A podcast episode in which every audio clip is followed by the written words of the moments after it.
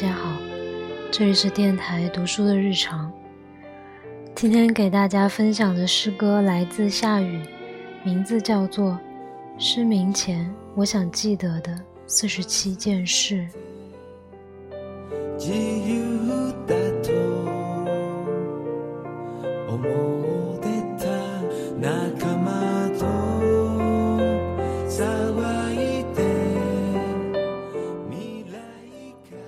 失明前，我想记得的四十七件事。我想记得夏天午后的暴雨，雨的形状。我想记得黄昏的光，光的灰尘在飞扬。我想记得爱人如何亲吻，如何拥抱。我想记得你烦躁不耐的模样。我会想念十岁时我看到的那只象，象的死亡。我会想念卡夫卡照片里他那么倔强。我会想念所有读过的书，认得的字。我会记得时间像旋转木马，消失。对半切开的奇异的奇异果。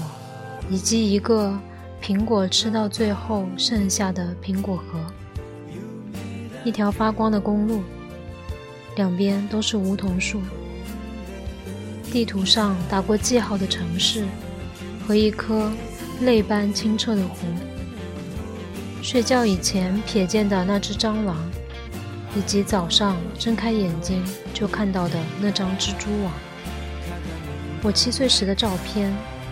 第一次迷路穿的鞋，还有，到底是谁随手关掉整座星空，让我流下眼泪？蜻蜓，蜻蜓飞行的速度，狂风卷起，沙扬起雾，一张空白的画布，我看见过被地震摇晃的屋子，在一个非常美好的晴日，旅行纪念品掉下来。引起惊呼，一颗螺丝钉如何慢慢松动，然后，然后出现一个洞。我不讨厌沙滩，而且我看过，有一个人在沙滩上大声咳嗽。柠檬、霓虹、果冻、光脚穿过一堆烂泥的时候，滑翔机、婴儿床。我怀疑我也看过一对翅膀。一顶帽子，被一个复杂的脑袋戴过的形状。我的手握紧了一张车票，上面有四个字，叫做目的地，让我微笑。我亲眼见过那四个字的样子，像黑色雕花栏杆，圈住一个黄昏的露台，有一个男人在下面示爱。我必须全部记得，因为我害怕有一天。有人会大声地质问我，对着我看不见的眼睛，我会轻轻地说：“我看不见。”但是，我全都记得。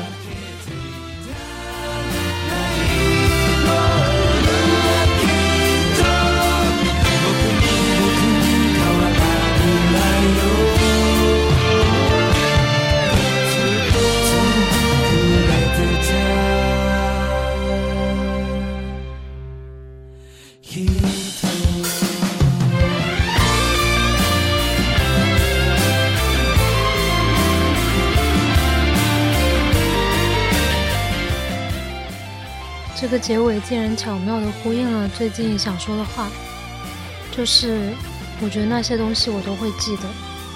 嗯，希望大家保护好自己，阳了的也不要怕，没阳的也不用太担心，增强抵抗力是最终要义。